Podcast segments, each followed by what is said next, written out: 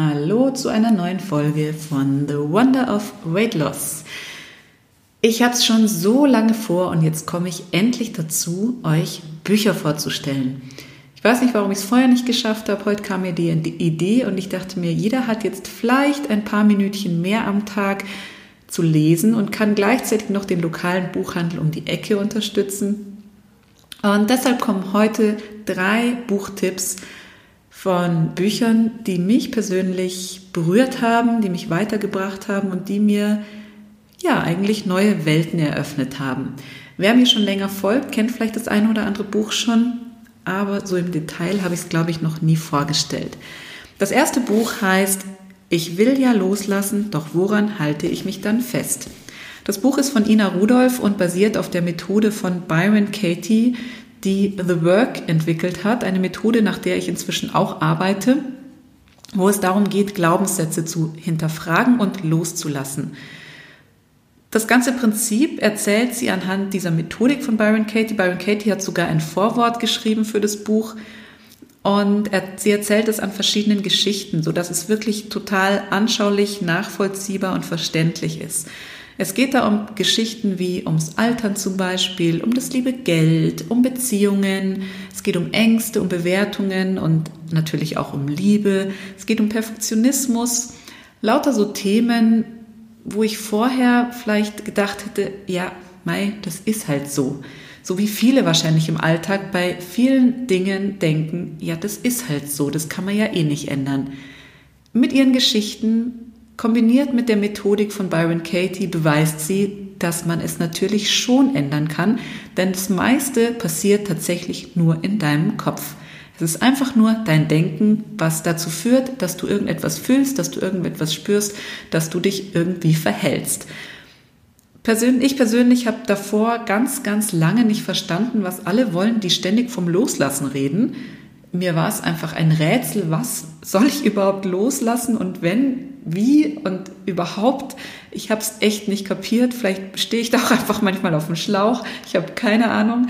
Aber es war ein Thema, was für mich einfach fremd war. Und dieses Buch hat mich tatsächlich dem Loslassen näher gebracht. Ich habe jetzt verstanden, dass ich Themen loslassen kann, dass es total einfach ist, Themen loszulassen, weil sie einfach nur in meiner Gedankenwelt äh, existieren weil ich mir mit meinen über 60.000 Gedanken am Tag einfach meine eigene Realität kreiere, die überhaupt nichts mit der absoluten Realität da draußen zu tun hat. Wenn du also irgendwas denkst, was dich stört, dann kannst du dich immer zuallererst mal fragen, ob es wirklich der Wahrheit entspricht. Stimmt es tatsächlich, was du da denkst und ist es die absolute Realität, die da draußen gerade passiert oder ist es einfach nur deine eigene selbst kreierte Wahrheit? Und wenn das so der Fall ist, dass es einfach nur dein Gedankenkarussell ist, wo du dich hinein verstrickt hast und wo du einfach denkst, dass es so wäre, dann hast du die Möglichkeit, diesen Gedanken loszulassen, tada, loslassen und ihn durch einen neuen Gedanken auszutauschen. Und ich habe inzwischen einen Online-Kurs gemacht, um diese Methodik auch mit meinen Kunden zu praktizieren. Ich praktiziere sie bei mir selber, wenn ich merke, irgendwas stimmt doch heute nicht. Ich mache es mit meinem Mann, ich mache es mit jedem, der mir in die Quere kommt und mir irgendwas erzählt, von dem er denkt, das kann ich ja eh nicht ändern. Es ist der absolute Burner, es ist der Knaller. Ich liebe diese Methode und wenn du es bei mir noch nie erlebt hast, sei es in irgendeinem Live, in meiner Facebook-Gruppe, auf Instagram oder sonst irgendwo, dann solltest du da unbedingt mal vorbeigucken und dir ein Bild davon machen. Oder du meldest dich einfach direkt bei mir und wir gehen das in einer Session durch. Ich habe neulich mit einer Kundin drei Stunden lang Glaubenssätze bearbeitet, weil wir vom Hölzchen ins Stöckchen gekommen sind und es war so mega, mega spannend, wie die Verknüpfungen waren, weil das tatsächlich alles ineinander gegriffen hat und am Ende haben wir einen neuen Satz gefunden. Wir haben neue Sätze gefunden, die sie in ihr Unterbewusstsein integrieren konnte, durch wiederum eine neue, andere Methodik, die ich mit der Byron Katie Methode äh, kombiniere. Und ja, ich bin gespannt, was sie beim nächsten Termin berichtet, was sich alles verändert hat. Ich persönlich spüre immer sofort, was sich verändert, wenn ich bei mir selber Glaubenssätze auflöse. Ja, und das Ganze habe ich diesem Buch zu verdanken. Ich will ja loslassen, doch woran halte ich mich dann fest? Denn ohne dieses Buch wäre ich wahrscheinlich nie in diese Thematik eingestiegen und hätte mich nicht mit Byron Katie beschäftigt, die The Work entwickelt hat und die sogar ihr Übungsblatt hinten im Buch veröffentlicht hat. Ich muss sagen, das ist ein guter Einstieg, das Arbeitsblatt. Das kann man sich auch auf ihrer Seite runterladen. Allerdings habe ich erst richtig begriffen, worum es geht, als ich mich begleiten habe lassen und wirklich sehr, sehr tief ins Detail gegangen bin bei den einzelnen Fragen und nicht einfach nur für mich das Arbeitsblatt ausgefüllt habe. Es dient nicht nur dazu, eigene Gedanken und Glaubenssätze zu hinterfragen, sondern auch ähm, zwischenmenschliche Beziehungen zu verbessern, weil du mit einem Arbeitsblatt, ich sehe gerade, dass das das Richtige ist, was in dem Buch ist, geht es darum, wie urteilst du über deinen Nächsten. Wenn du zum Beispiel wütend auf jemanden bist, hinterfragst du, warum bist du wütend auf den? Weil meistens ist das, was uns bei anderen wütend macht, das, was uns an uns selber stört. Da muss man dann erstmal hinkommen, das ist ziemlich komplex und ähm, funktioniert über ein paar Ecken. Aber wenn man da mal hintergekommen ist, wie es funktioniert, dann ist es relativ einfach, sich selbst zu durchschauen. Und am Ende landet man dann bei dem Buch Liebe dich selbst und es ist egal, wen du heiratest. Auf das möchte ich aber jetzt nicht näher eingehen, das habe ich nämlich selber noch nicht gelesen, aber ich finde den Titel schon sehr ansprechend und werde dann berichten, sobald ich es gelesen habe. Das zweite Buch, was ich euch vorstellen möchte, heißt Danke, liebes Universum. Es ist von Anjana Gill, Anjana Gill, Entschuldigung. Und ich habe schon mal ein Interview mit ihr aufgenommen, was ihr hier irgendwo findet in diesem Kanal, wo ihr gerade seid. Ähm, und da geht es darum, Wünsche ans Universum zu schicken und zu sehen, dass es auch tatsächlich funktioniert. Sie verspricht eine Wunscherfüllung von 95,7 Prozent und ich kann es tatsächlich bestätigen. Es ist ganz einfach geschrieben, es ist ganz herzlich geschrieben, es ist total nett geschrieben und ähm, es gibt dir einfach jeden Tag eine kleine Übung, eine kleine Aufgabe mit an die Hand, die du ans Universum richtest. Also zum Beispiel, liebes Universum, heute möchte ich einen Elefanten sehen. Ich habe es ausprobiert. Ich habe natürlich den ganzen Tag nach dem Elefanten gesucht. Funktioniert nicht, kann ich dir gleich sagen, weil wenn du nach dem Elefanten suchst und dich die ganze Zeit auf dieses Thema versteifst, dann wirst du ihn nicht sehen, weil du dem Universum einfach im Weg bist. Ganz einfach. Wenn du dann aber loslässt, da wären wir wieder beim Thema loslassen, und diesen Gedanken einfach mal kurz vergisst, so wie es bei mir dann der Fall war, als ich irgendwann am Nachmittag meine Kinder vom Kindergarten abgeholt habe, habe ich natürlich nicht mehr an das Buch und meinen Elefantenwunsch gedacht, weil ich gerade andere, andere Sorgen hatte. Und da passiert ist, meine Tochter läuft an mir vorbei und was hat sie an?